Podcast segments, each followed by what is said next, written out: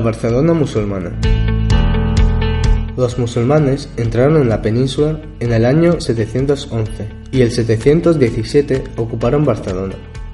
El poder musulmán de la ciudad duró más de 83 años, periodo durante el cual la ciudad se llamaba Barcelona.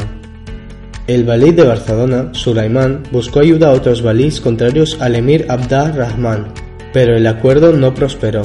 Sulaimán fue arrestado en Saracusta durante la batalla de Roncesvalles.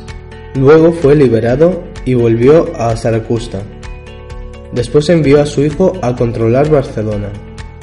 Durante la ocupación, los musulmanes establecieron una guarnición militar en la ciudad y pusieron un impuesto especial sobre los habitantes que no eran musulmanes. Para no pagar impuestos, muchos ciudadanos se convirtieron a la nueva religión.